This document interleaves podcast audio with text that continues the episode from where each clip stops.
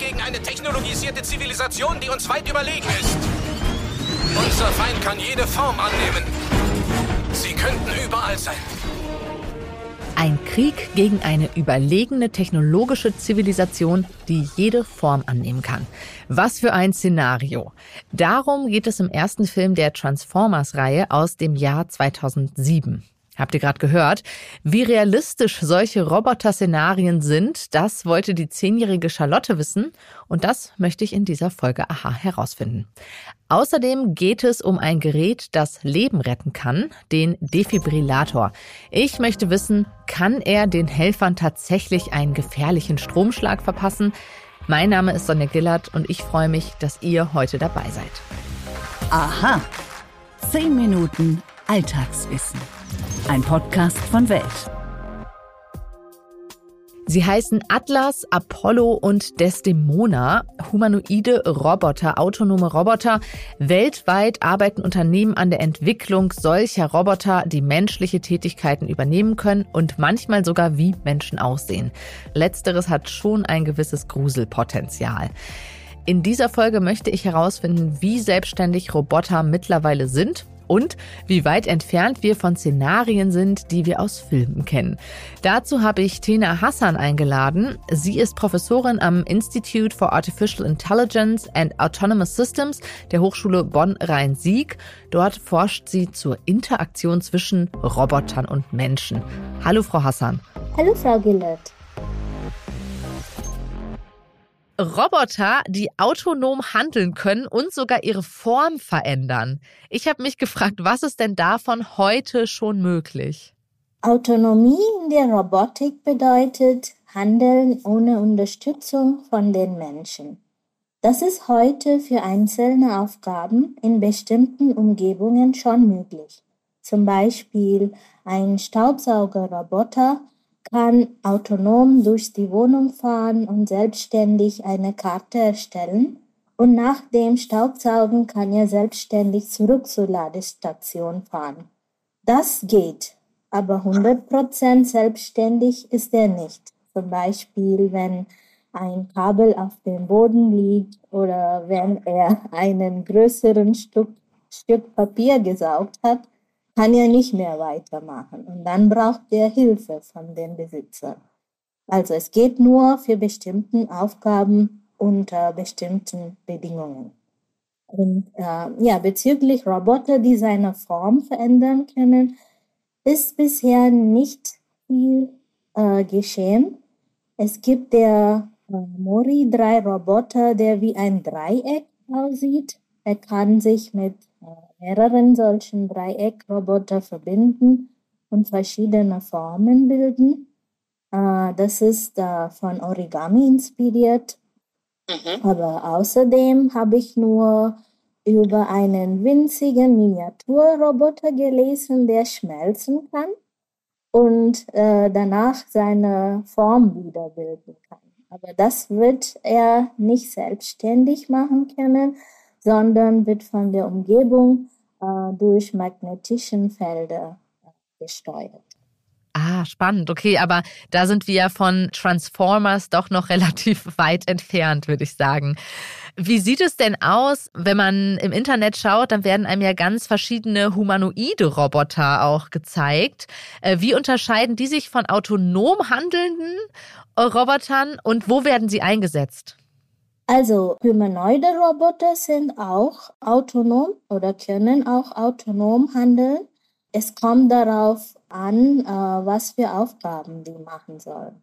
Und ich denke, humanoide Roboter können wir in den Bereichen einsetzen, wo eine soziale Kommunikation zwischen Menschen und Robotern hervorsteht zum Beispiel als äh, Bildungsroboter, die Geschichten erzählen oder beim Lernen von Mathematik und Fremdsprache helfen, als Serviceroboter in Einkaufsladen, Krankenhäusern oder Museen, äh, um Besucher zu begleiten und deren Fragen zu beantworten. Oder wir können die humanoiden Roboter auch als Gesprächsroboter vorstellen alle, die einen unterhaltsamen Gesprächspartner wünschen. Okay, und entwickelt sich in diesem Feld, gerade was die Gesprächspartner angeht, durch die Fortschritte in der künstlichen Intelligenz aktuell sehr viel? Ja, es wird untersucht, ob wir mehr natürliche Dialoge führen können mit dem Roboter. Genau, aber da ist äh, ja noch sehr viel zu tun. Also die Roboter haben noch nicht äh, die Fähigkeit wie uns Menschen. Was ist denn die größte Herausforderung bei der Entwicklung solch intelligenter Roboter, die eigenständig handeln können, selbst Entscheidungen treffen können? Also es gibt sehr viele Herausforderungen, wenn wir über intelligente Roboter sprechen.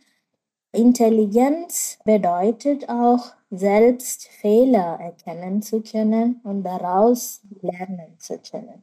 Das ist immer noch eine große Herausforderung in der Robotik. Außerdem bedeutet Intelligenz auch mit anderen intelligenten Wesen zusammenleben und zusammenarbeiten zu können. Dabei haben Roboter Schwierigkeiten, die Verhalten sowohl von Menschen als auch von Haustieren richtig zu verstehen entsprechend agil, sicher und sinnvoll zu reagieren. Also da gibt es noch sehr viel zu tun.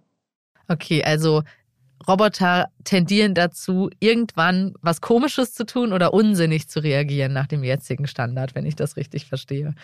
Ja, genau. Die, die sind immer noch ein bisschen dumm, würde ich sagen. ähm, jetzt ist es ja so, wenn man sich verschiedenste Zukunftsszenarien und Filme wie Transformers anschaut, dann ähm, spielt das ja auch mit der Angst vor einer Übermacht der Maschinen und der Roboter, die da skizziert werden. Ja, wie bedrohlich ist das Szenario? Steht uns das bevor? Also wie ich schon erklärt habe, können Roboter bestimmte Aufgaben in bestimmten Umgebungen gut machen, aber eine allgemeine Intelligenz und Flexibilität haben sie nicht. Wir Menschen entscheiden, was sinnvoll für einen Roboter zu tun ist und wofür äh, sie eingesetzt werden sollen. Daher denke ich, dass wir keine Angst vor einer Übermacht der Roboter haben sollen. Äh, die Macht liegt bei uns, den Menschen. Frau Hassan, vielen Dank ähm, für den kleinen Blick auf die Roboter. Danke für die Einladung. Und jetzt geht es weiter mit Mythos oder Wahrheit und lebensrettenden und lebensgefährlichen Stromschlägen. Um zu verstehen, was heute passiert, müssen wir wissen, was bisher geschah. Genau dafür gibt es unseren neuen Geschichtspodcast. Von politischen Intrigen im antiken Rom über die fanatischen Sektenführer in der frühen Neuzeit bis hin zu den großen Eroberern des mongolischen Reichs und ihren Management-Skills. Ich bin Joachim Telgenbischer. Ich bin Nils Minkmar. Und wir finden heraus, was bisher geschah, um zu verstehen, was heute passiert. Höre, was bisher geschah, überall, wo es Podcasts gibt. Stimmt das wirklich? Mythos oder Wahrheit? Alle weg vom Bett. Diesen Ausruf kennt ihr vielleicht aus Arztserien, wenn der Defibrillator zum Einsatz kommt. Oder vielleicht seid ihr sogar selbst Sanitäter oder Notfallmediziner.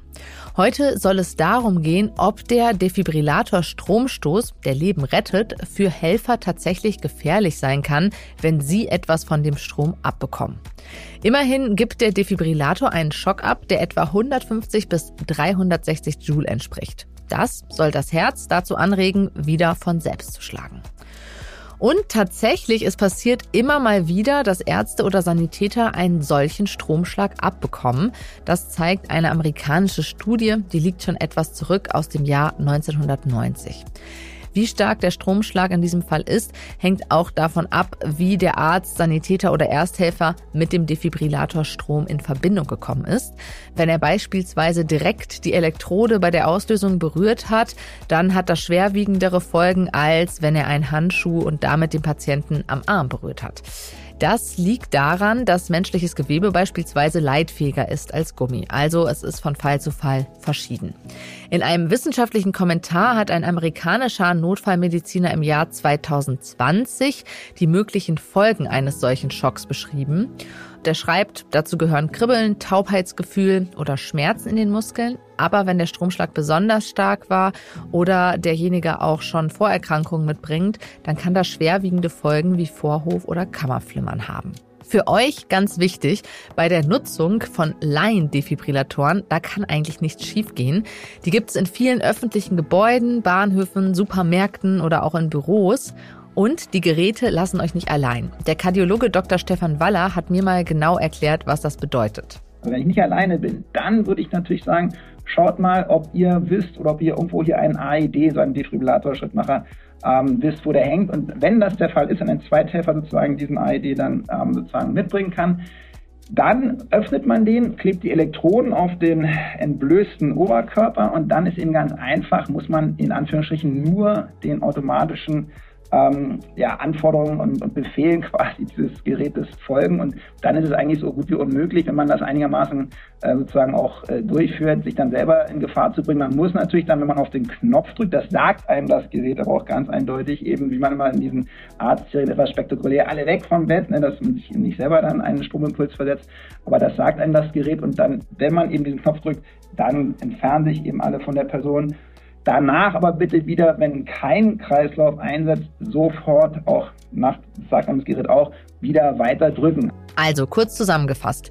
Notarzt rufen, bei Herzstillstand eine Herzdruckmassage durchführen und wenn ein weiterer Helfer da ist, dann sollte der einen Defibrillator organisieren und der sagt euch dann, was zu tun ist. Ich stelle euch noch einen Link zu einer App des Deutschen Roten Kreuz in die Show Notes, die im Fall der Fälle sehr hilfreich sein kann, denn dort sind Defibrillatoren in eurer Umgebung vermerkt. Und außerdem ein Video der Johanniter Unfallhilfe, die zeigt, wie man so einen Laien-Defibrillator benutzt. Ich hoffe natürlich sehr, dass ihr nicht in die Situation kommt, einen Defibrillator zu benötigen. Falls ihr jetzt erstmal eure erste Hilfekenntnisse etwas auffrischen möchtet, dann stelle ich euch noch eine Aha-Folge zum Thema Wiederbelebung in die Show Notes. Schön, dass ihr bei dieser Folge dabei wart. Wenn ihr wie Charlotte Fragen an uns habt, dann schickt uns doch sehr gern eine E-Mail an wissen.welt.de. Elisabeth Wiebke und ich freuen uns immer sehr über jedes Feedback und natürlich auch über Sternchen und nette Kommentare auf den Podcast-Plattformen. Mein Name ist Sonja Gillard. Bis zum nächsten Mal.